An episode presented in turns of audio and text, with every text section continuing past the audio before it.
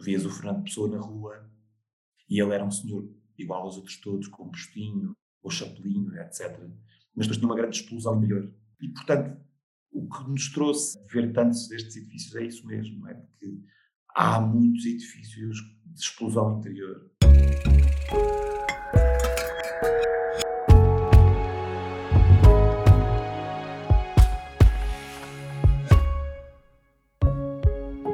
Na Building Pictures acreditamos que conhecer as nossas cidades é fundamental para construirmos melhores cidades. E este é o nosso podcast, No País dos Arquitetos, um território onde as conversas da arquitetura são uma oportunidade para conhecermos os arquitetos, para conhecermos os projetos e as histórias por detrás da arquitetura portuguesa de referência. O meu nome é Sara Nunes e hoje vamos estar à conversa com o arquiteto Sérgio Antunes e a arquiteta Sofia Couto, dos Aurora Arquitetos, sobre o Open House Lisboa 2022. O podcast No País dos Arquitetos é patrocinado pela Highline. Bem-vindos. Obrigado, Sara. Obrigado Obrigada.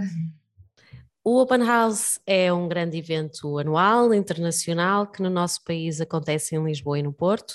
Tive a oportunidade durante muitos anos fazer a reportagem em filme do Open House Lisboa e do Porto também, e sempre senti que este era o verdadeiro evento de divulgação da arquitetura. Aquele que, de forma mais uh, efetiva, fazia com que a arquitetura fosse acessível a todos. E neste podcast falamos de edifícios de referência que normalmente reconhecemos na nossa cidade, mas que desconhecemos muitas vezes os seus autores, o seu processo, porque é que foram desenhados daquela maneira, a sua história, os materiais, quantas pessoas envolveu e o seu impacto na vida das pessoas. E por isso vos convidei hoje uh, para falarmos do Open House Lisboa, porque acredito que é um evento que melhor nos permite conhecer as cidades e fazer uma reflexão sobre elas. Mas hoje não vamos a falar apenas de edifícios de referência, porque o Sérgio e a Sofia foram rebeldes ao ponto de quererem mostrar neste Open House Lisboa, do qual são comissários, que a arquitetura e a cidade também se faz de arquitetura invisível. O que vos levou a aceitar o convite para serem comissários e gostava que nos falassem sobre o tema que escolheram para este roteiro. Uhum. A primeira coisa que nos levou a aceitar um, é que nós participámos com, com nós, Aurora, participámos com, com edifícios muitas vezes no Open House. E era sempre, sempre que isso aconteceu, foi um momento eh, especial para nós, eh, enquanto, enquanto arquitetos. Os arquitetos estão muitas vezes metidos na sua casca, não é? E temos, quando temos contacto com, com o público, chamamos-lhe assim, eu acho que é de aproveitar nós normalmente, imagina, andamos numa, num círculo mais ou menos fechado, as pessoas que conhecemos, os nossos clientes, uh, e aquele momento em que nós estávamos a mostrar, uh, porque nós mostrávamos sempre os edifícios pessoalmente, eu, a Sofia, a Carolina, mostrávamos os edifícios uh, pessoalmente. Um, era um momento incrível, porque as pessoas diziam coisas sobre o que nós fazíamos, diziam coisas boas e diziam coisas más e diziam coisas inesperadas. E isso é uma forma de nos devolverem aquilo que fazemos. De uma forma direta, quer dizer, não, é um espelho direto. Uh, nada de muito complicado, mas é. Isso era sempre incrível, era sempre um, um momento especial. Essa troca, não é? Essa troca com as pessoas sim, que vivem a cidade. Sim, sim, diretamente, quer dizer, não, sem mediações, sem, sem as pessoas estarem a querer fazer interpretações muito, muito especiais e muito eruditas sobre o que nós fazemos ou deixamos de. E, e, pronto, e portanto, quando a Trienal nos convidou, foi, foi com muita alegria que, que aceitámos. Depois andámos à procura deste, do que, do que é que havia de ser o fio condutor para este ano. Uh, pronto, e este fio condutor, uh, podemos falar um bocadinho sobre ele, uh, mas no fundo é que aquilo tem muito a ver connosco, com a nossa com a arquitetura que fazemos e com as, com as nossas preocupações uh, diárias. Pronto, não sei se queres falar um bocado sobre, sobre o tema em si mesmo. Sim, o tema em si mesmo tem a ver com esta hum, evolução do, dos edifícios e, e da cidade uh, funcionar, na nossa visão, e é uma visão que é reconhecida, que é consensual, funcionar um bocadinho em dois tempos, ou seja, há uma, há uma preocupação muito grande e que é legítima relativamente a uma identidade, portanto, sempre num, num contexto principalmente num contexto de reabilitação, uma identidade exterior dos edifícios, porque de alguma forma está, eh, de alguma forma não, está completamente a, a contribuir para a identidade da cidade e, portanto, há uma certa homogeneidade e linha uh, condutora arquitetónica, exato, entre os edifícios que se pretende conservar e que, portanto, nos limita muitas vezes na, na expressão arquitetónica da intervenção que vamos fazer no tempo atual e, portanto, muitas vezes dilui-se uh, os tempos em que os edifícios estão, estão a sofrer intervenções pelo exterior e, portanto, nós muitas vezes estamos na rua e não temos essa, portanto, apreciamos os edifícios pelo exterior e não temos bem noção, ou às vezes são é muito discreta a forma como alguns edifícios, como se percebe que alguns edifícios estão a ser, um, estão a ter intervenções, ou porque notamos que os materiais estão a ser melhorados, porque a cor da fachada mudou, mas não há assim uma noção muito forte do nível de intervenção que aquele edifício está a sofrer. E, Sim, é quase que perdemos ao... a noção do tempo também, não é? Perde-se um bocadinho a noção do termo e acaba por ser muito. As intervenções parece que se, que se, vão encaixando de uma forma gradual umas nas outras e um bocadinho diluídas umas nas outras. Uh, e se calhar era um edifício que começou com uma cobertura inclinada que não tinha trapeiras, e depois a intervenção a seguir já coloca umas trapeiras e melhora as caixilharias, e depois é a porta de entrada, ou seja, vão sendo assim subtis uh, alterações que vão acontecendo nos edifícios e que no interior as coisas são completamente diferentes tanto na parte construtiva e arquitetónica, que às vezes sofrem, os edifícios sofrem profundas alterações, como na parte programática, em que vamos tendo cada vez mais usos completamente diferentes daquele que era o uso uh, original do edifício, e que dá assim até umas situações um bocadinho inesperadas e, e que eu acho que às vezes não é isso, não temos Agrada-nos, ou achamos curioso esta, esta situação, por exemplo, do edifício banal uh, que funciona por pisos, por frações, e foi assim que ele foi construído, foi nesse sentido, se haver uma fração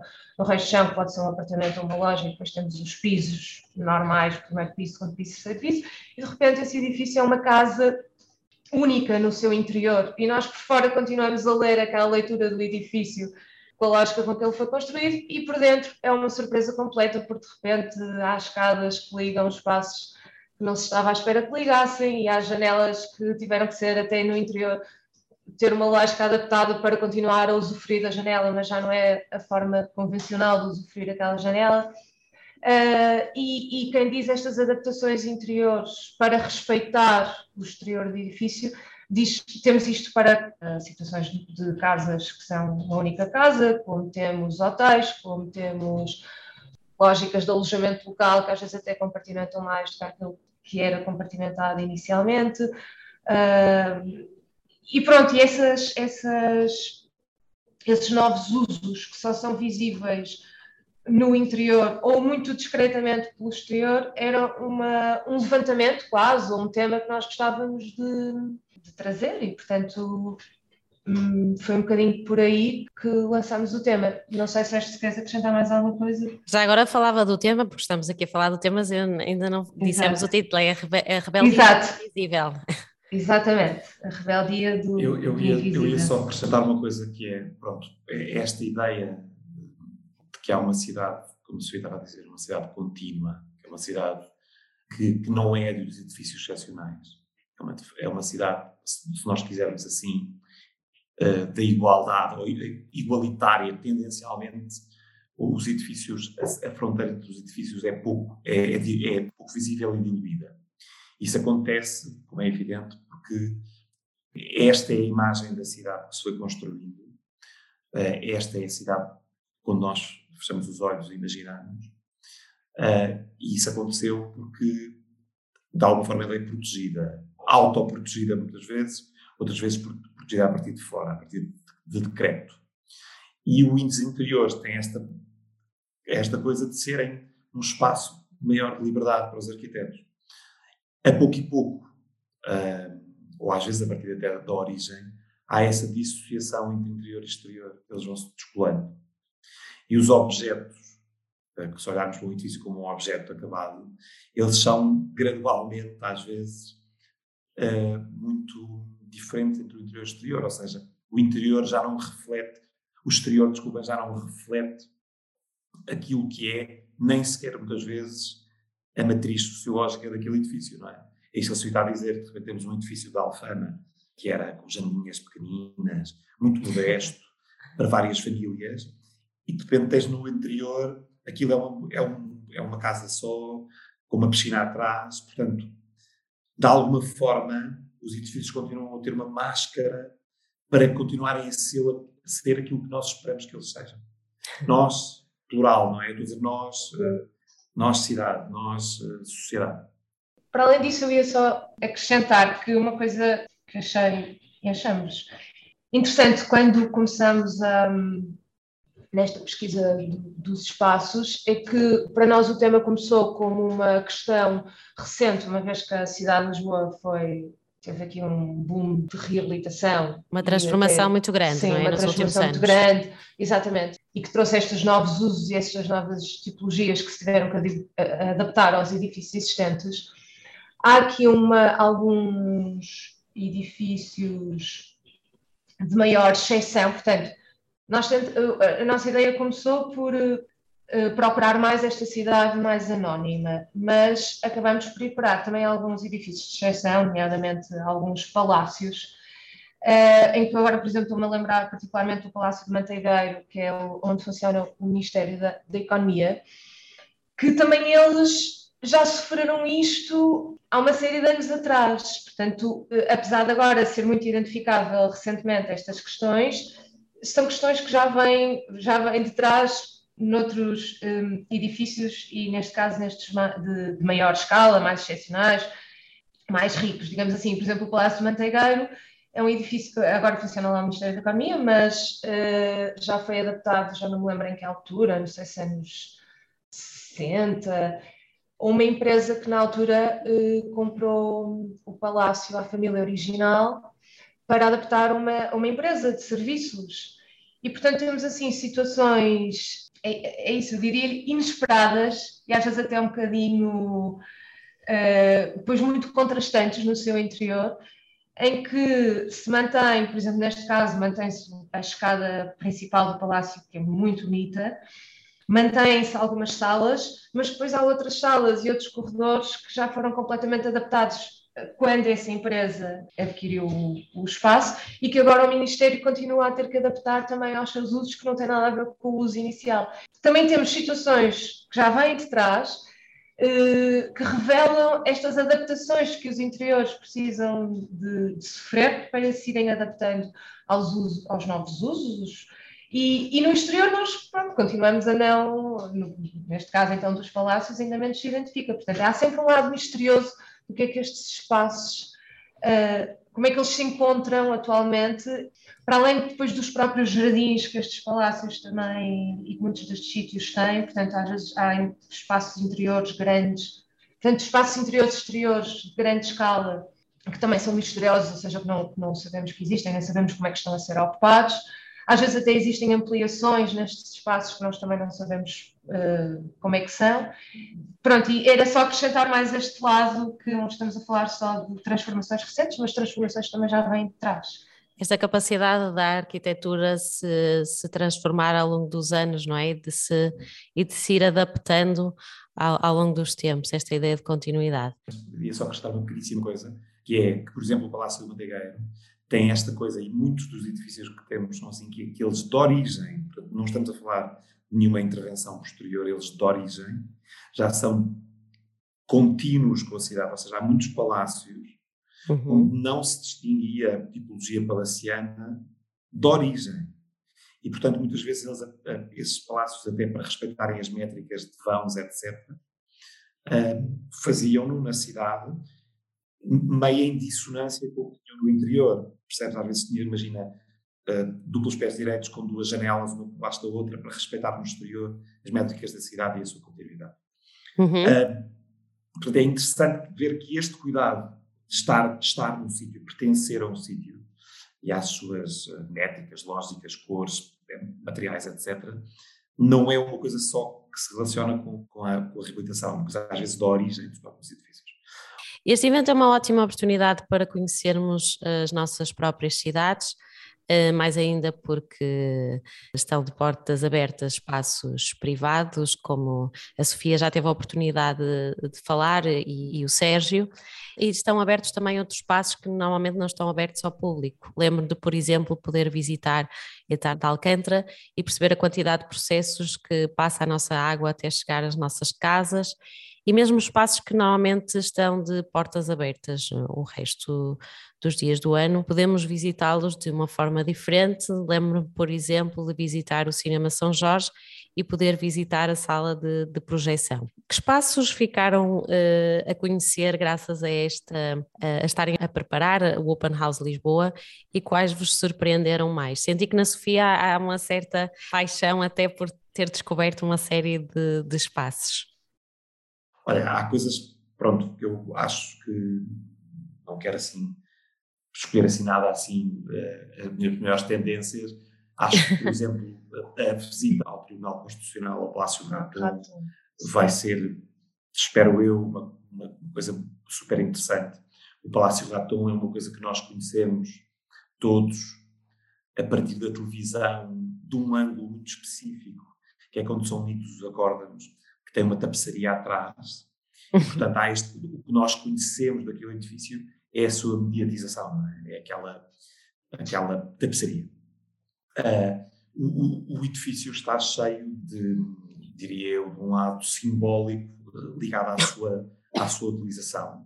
Há ali uma espécie de liturgias que, que têm a ver com, com fechar as zonas, da, quando, quando os, os juízes estão em reunião, fecham-se zonas do palácio, portanto, eu chamo de liturgias, é um bocadinho abuso de, de, de linguagem, mas, mas está próximo disso, não é? Uh, os sítios, os recipientes de onde se tiram à sorte as, a ordem dos, dos boletins de voto, das, dos partidos. Estás a ver? Há assim uma, certa, espécie de, de, de rituais ligados. Rituais, rituais à, àquela função, que eu acho que vai ser muito interessante na visita perceber esses, esses rituais. Uh, não sei, Sofia, que, que, exemplo é que queres dar tu? Eu já, já tinha falado do Palácio de Manteigari e acho que é um, é um bom é um exemplo interessante e até menos, por exemplo, estava-me a lembrar a nível de, de, intervenção mais recente arquitetónica e na forma como essa intervenção se adaptou à pré-existência, eu acho o Palácio Verride uh, espetacular mesmo. Eu fiquei mesmo muito impressionada com a mestria com que está feita a intervenção face, a, face a, ao que existia, porque hum, percebe-se que é difícil, ou seja, teve, que se adaptar o, o, o, palácio a um edifício, um, um hotel cinco estrelas, que tem uma série de exigências, de, de, acessibilidades, de espaços que são necessários, de espaços comuns necessários de apoio aos quartos.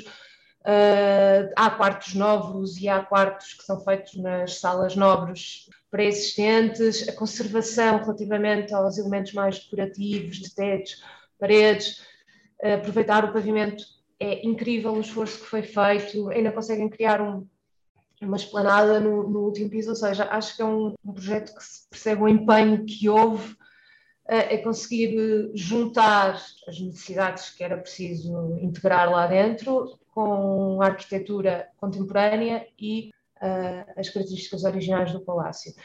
Uh, o Manteigueiro, não tendo nenhuma intervenção arquitetónica a assinalar recente, é muito curioso na forma exatamente como, como o edifício revela as adaptações e os tempos de intervenção que foi tendo, alguns até com um lado mais de improviso, porque e a própria forma como eles, e eu espero que nas visitas que vão ser feitas pelas pessoas de lá consigam explicar aquilo que nos explicaram a nós na visita, eh, porque de repente é preciso ter uma sala para as conferências de imprensa e, e, já estavam a preparar tudo lá, mas de repente percebem que a porta de acesso a essa sala é pequena e, portanto, o, o, o ecrã que eles precisam de pôr lá dentro de fundo não cabe. Ou seja, há uma série de peripécias de adaptação que depois se sentem no espaço e ao mesmo tempo conseguimos ler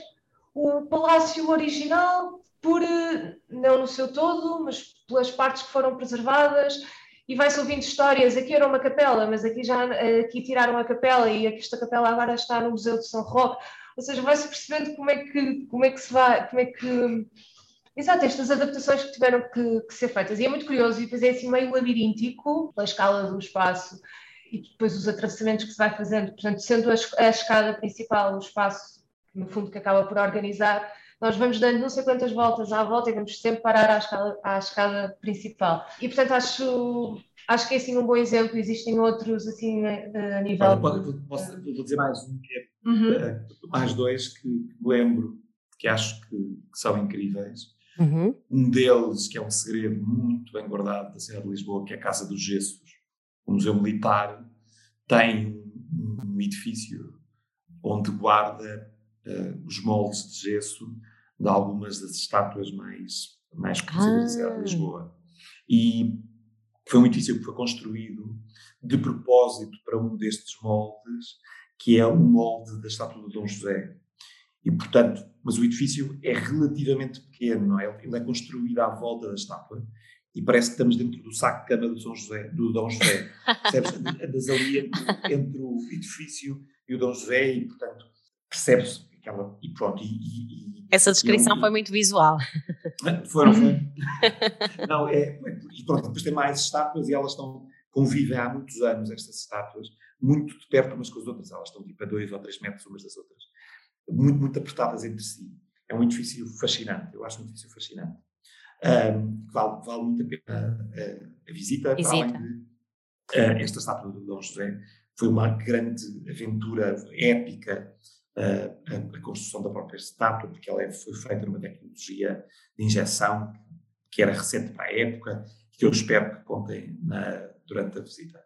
Eu ia só acrescentar mais, uma, mais um edifício que é um edifício que se chama Igreja da Oliveirinha, que é na, na Baixa Pombalina, que é um, um, edifício, é uma igreja que veio substituir uma igreja pré-pombalina, pré-terremoto, pré e esta igreja que foi construída tem apenas uma porta igualzinha às outras portas dos edifícios de, rendimento da Baixa, e depois quando se entra lá para dentro, houve uma adaptação à igreja.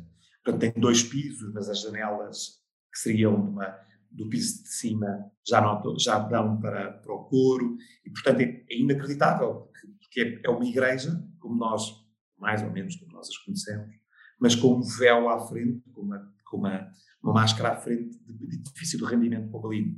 Uh, e portanto eu acho que é uma visita imperdível, ela está, vai estar um, no Open House, eu acho que é, é, é assim uma, uma espécie de medalha de honra deste, deste Open House. O que eu acho curioso é que para quem é visitante já é uma surpresa uh, muitas vezes e uma, uma grande oportunidade para conhecer estes espaços, mas vocês sem dúvida que tiveram um privilégio adicional, sendo comissárias, não é? De poderem abrir todas estas portas e se surpreenderem com estes espaços uh, quase, como vocês diziam, invisíveis uh, da nossa cidade. Eh, este evento é organizado pela Trienal de Arquitetura de Lisboa, que tem feito um trabalho determinante na divulgação e promoção da arquitetura, e é um evento que tem milhares de visitantes e que exige uma organização logística e produção gigantesca e tem a enorme ajuda de voluntários. Podem falar-nos um pouco do papel dos voluntários neste evento e se já tiveram contacto com eles? Sérgio. Isso é a primeira parte, isso esta é incrível, não é? A, a trienal de arquitetura, para além de, de todos os adjetivos, não queria estar a adjetivar muito, mas toda a generosidade, mesmo é mesmo, toda a generosidade, o empenho, a, são pessoas organizadíssimos, muito organizados, e abertos e tolerantes e queridos. Pronto, todas essas coisas. Eu, eu sinto nisto, nisso, quer dizer, não digo isto por dizer sim, digo isto mesmo porque, porque tem sido uma experiência incrível e eles têm-nos aturado bastante e, portanto, Pronto, tudo isto e mais alguma coisa. Os, os voluntários, olha, é, nós ainda não tivemos este contacto direto com os voluntários que vão fazer o Open House deste ano, iremos ter, mas ainda não tivemos. ao longo do, dos anos, eles têm sido uma parte fundamental, porque são eles que estão em cada um destes sítios a, a acolher as pessoas com simpatia, a ajudá-las, a indicar outros sítios. E a fazer as visitas também. A fazer as visitas tantas Às vezes. vezes fazem as visitas. Exatamente. E, portanto, é isso. Eu espero que quem se interesse e possa ser voluntário, que se inscreva. Uh, e, e, acho que, e porque tenho ouvido, já falei com uma das pessoas que têm sido uh, voluntárias em anos seguidos e que têm com isso criado laços, quer à Trienal, quer aos, aos arquitetos que mostram os espaços, quer ao público em geral, quer aos edifícios, que é o mais importante, não é? Uh, e, portanto, é isto. É uma oportunidade grande também para os voluntários, como, tal como vocês, de conhecerem mais de perto também este, claro, estes claro, espaços. Claro, e já agora estamos a falar de quantos voluntários e de quantos espaços, só para os ouvintes compreenderem a dimensão deste evento. Olha, são, são 72 espaços separados entre Lisboa e Almada. Eu não, não consigo dizer ainda de uma forma rigorosa quantos em quantos em cada lado, porque ainda estamos dependentes aqui de umas últimas uh, confirmações. Eu diria que, que, que serão uns 40 50 em Lisboa, os restantes em Almada. Uh, os voluntários, uh, eu, eu, penso que estarão próximos de 100, mas, mas também não consigo dizer rigorosamente quantos são, mas é por isto. Os números são, são assim mais ou menos à volta disto. Uhum muita gente envolvida muita para gente que isto possa, possa funcionar e para podermos abrir a arquitetura, as portas da arquitetura às pessoas. Estas visitas são gratuitas e podem ser feitas de forma livre, com visitas guiadas, como dizia a Sofia, pelos próprios voluntários, mas por especialistas também. Confesso que são as minhas favoritas, são as visitas por especialistas. Que especialistas eh, são estes, Sofia? Uh, há diferentes uh, situações. Quando estamos a falar de projetos com intervenções recentes, normalmente são os arquitetos autores dos, dos projetos. Quando estamos a falar de, exatamente como agora como falamos do, ou do Palácio Raton ou do Palácio de Mantegueiro, são pessoas que trabalham nos locais ou que de alguma forma têm alguma ligação ao local que consigam depois contar um bocadinho mais sobre, sobre a história do, do local. Uhum. Para além disso, eu já agora ia, ia dizer que há. Uh, não sei se isso fala sobre isso ou não, Sara, desculpa. Não, não, não. Uh, passeios. Mas há os passeios, que é diferente. Passeios, é Portanto, agora estávamos a falar das visitas guiadas dentro dos. Portanto, as visitas dentro dos edifícios feitas por especialistas. Que que é isto, que são os arquitetos ou, ou pessoas ligadas aos sítios. Depois há os passeios, fala tu, Sérgio. É isso, por exemplo, nós uh, eh, um, selecionámos uh, e convidámos, e as pessoas tiveram, tiveram a, a generosidade de aceitar uh, o, nosso convite. Um, temos seis pessoas que selecionámos, que nos lembramos delas, para, para fazerem visitas guiadas por Lisboa. Uh, e quisemos trazer não só, ou seja, ter arquitetos, mas também não arquitetos a fazê-lo. Um, e vamos ter de, arquitetos a Paula Belânio, que vai fazer a, visita através da Almada. Temos o Flávio Lopes, também arquiteto, muito ligado à, à DGPC, que fará uma, uma, uma visita também. Um, e a Lucinda Correia, que fará outra visita, e também arquiteta.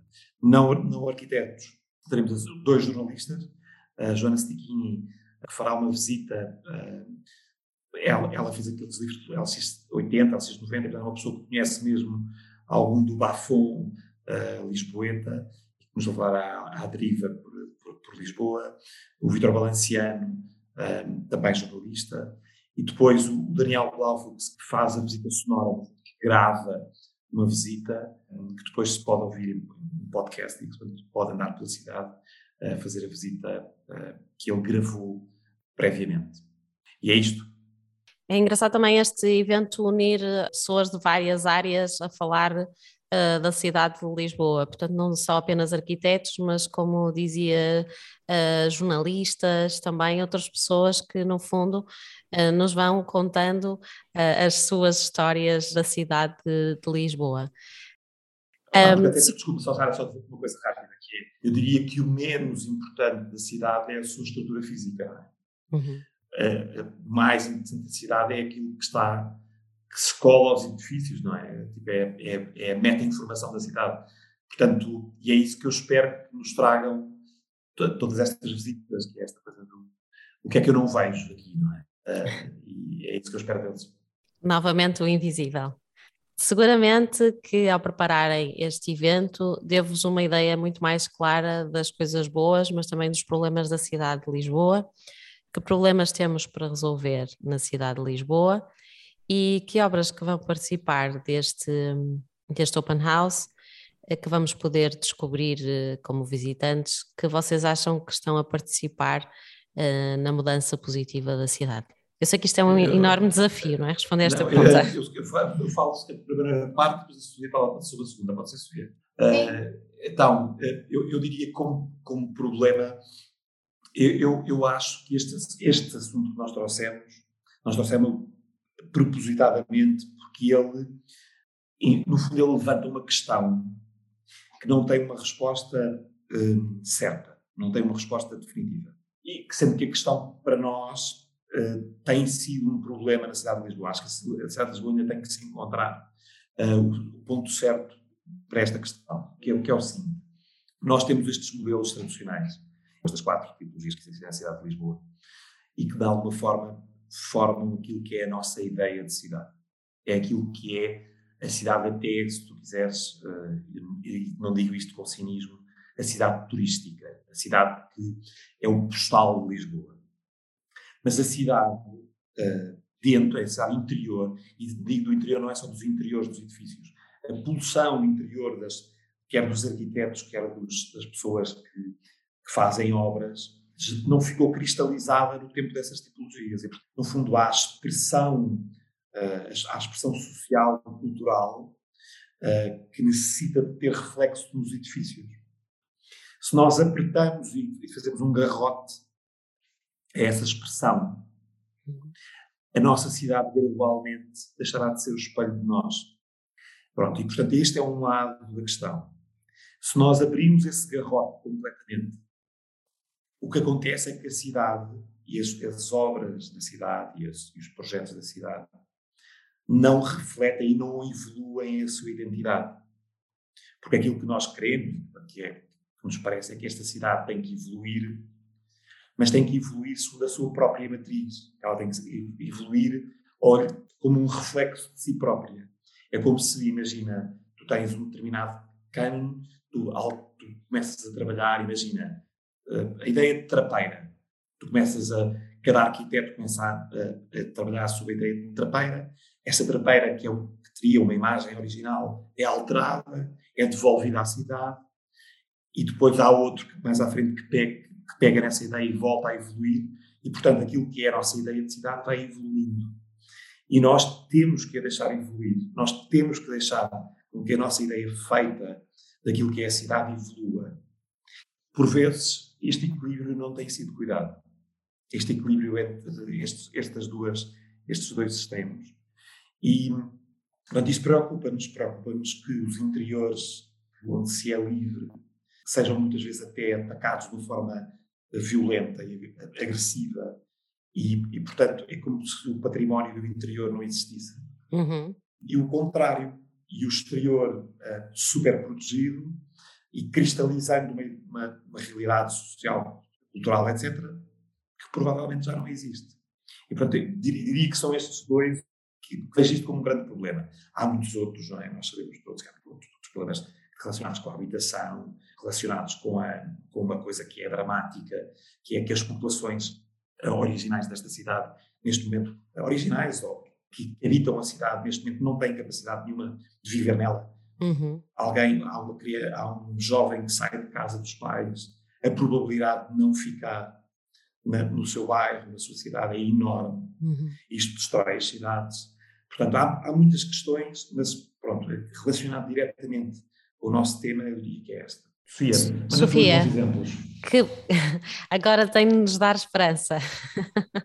Uh, de exemplos, estava a pensar, eu falei há um bocado do Verrido e volto a falar dele porque acho que tem essa enorme capacidade, mesmo do ponto de vista exterior, portanto, pegando aqui nesta questão que o Sérgio estava a dizer, explicou dos exteriores super protegidos e, portanto, parece-nos que às vezes seria bom que estes acontecimentos e, portanto, estas, estas alterações que existem no exterior pudessem ter um bocadinho mais de expressão no exterior. Uh, portanto, que acontecem no interior pudessem ter um bocadinho mais de expressão no exterior. O Verrido, por exemplo, é um bom exemplo porque há o palácio que, que mantém muito a, a, sua identidade original, mas que já teve umas alterações na, na, cobertura e essas são assumidas, e depois também teve, teve uma intervenção atrás por um edifício que foi, que foi sim, adicionado ao palácio e por um tratamento da fachada que faz atrás. E, portanto, há ali uma múltiplas, múltiplas camadas que, de intervenção que também são vistas pelo exterior e que conseguem ter coesão e que se consegue ler os tempos diferentes de intervenção. E depois no interior também é, tal como eu já tinha dito, é incrível a forma como também consegue juntar a intervenção recente com o que existia e a forma como elas se respeitam uma à outra e se valorizam uma à outra. Mais exemplos? Olha, Há vários, ou seja, tem algum... da, da Rodriga Fonseca, do Trepta Domingos, não é? que é um edifício que ardeu por dentro e que é todo ah, sim. por dentro, mas que, pois, mas que tem... Eh, não, esse aí, peraí, eh, só explicando um bocadinho melhor, é porque isso nós descobrimos agora, não, não sabíamos que havia essa história. O edifício estava a ser recuperado já recentemente, uhum. e ardeu durante a fase já de obra. Uhum. Portanto, quando eles vão desenvolver o projeto de arquitetura, já é sobre um projeto pré-existente com um incêndio sobre a obra desse projeto. E, portanto, sim, seja, desculpa, agora continua. Ia explicar não, não, isso, que os é aproveitamentos. É eu acho que é meio que por milagre mantém muito a identidade de Lisboa, sendo ele um, um, um passo em frente enorme. Portanto, é eu acho que é um edifício uh, excepcional. O edifício uh, Cardiff, da cidade de Cardiff, dos, do Leicester Studio, que é um pouco a mesma, uh, a mesma linha. o edifício de Manchester, da, da, da, sim, da, da que é um edifício que tenta, é mais próximo do original, mas que tenta com, com as pequenas subtilezas de cor e de materiais trazê-lo um pouco, ou um pouco ou bastante para, para, para, o momento atual. Portanto, há excelentes, excelentes, excelentes exemplos, ou seja, eu não queria dar dar um ar negativo com, com o que estava a dizer há pouco.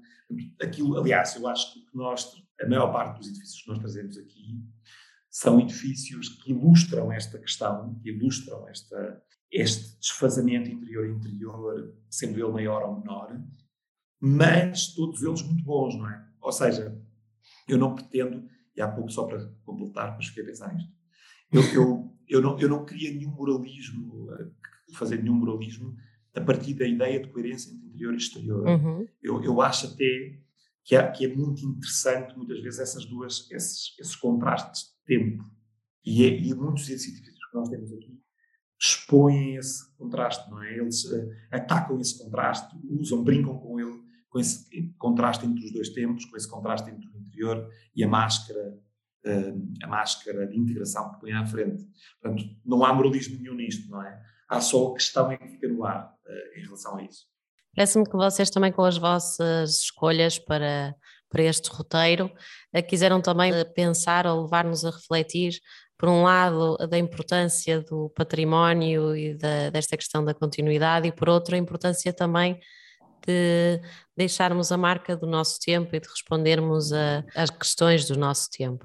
O que é que você ensinou este comissariado sobre a arquitetura? Esta é a pergunta para os dois. Bem, o que ensinou é isto mesmo que eu dizia há pouco, que é, primeiro, que não devemos ter opiniões fechadas e fazer grandes monolismos sobre qual é, do género, o ponto certo desta, da reabilitação e da, e da relação entre interior e exterior e da verdade, ou entre aspas, uhum. é dos edifícios, não é? Eu, era uma coisa que eu já suspeitava, que isso da verdade tem muito que se lhe diga, e acho que sai reafirmado por mim, sem, sem dúvida. E depois é outra, outra para, mim, para mim lição, é essa de que esta, esta questão de que os interiores são, são muitas vezes usávamos esta, esta analogia com o Fernando Pessoa, não é? Vias o Fernando Pessoa na rua e ele era um senhor igual aos outros todos, com um postinho, ou chapelinho, etc. Mas depois tinha uma grande explosão interior. Ele tinha uma grande. Ele tinha. Ele era Giro, adorei esta interior. comparação. é, é isso. E, portanto, o que nos trouxe a, a esta. ver tantos destes edifícios é isso mesmo, é que há muitos edifícios de explosão interior. E é isso. Sofia. Sofia. O que é que, te, é... que, é que lhe ensinou este comissariado?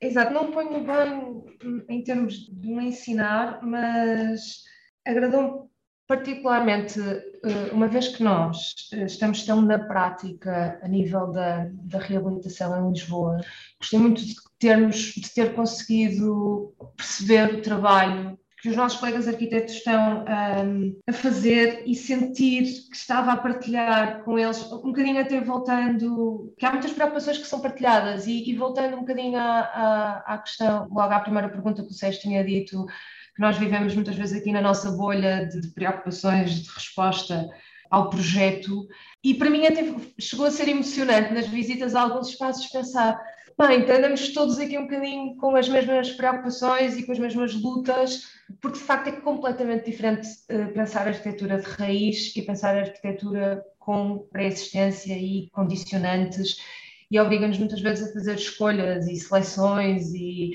artimanhas, ou seja, obriga-nos assim uma série de estratégias que ao visitar os edifícios eu e de diferentes autores que eu vou seguindo por uh, fotografias e reportagens que vão sendo publicadas, mas o facto de eu ter estado num período tão intensamente a ter que estudar e procurar estas situações me deu assim um grande sentido de partilha.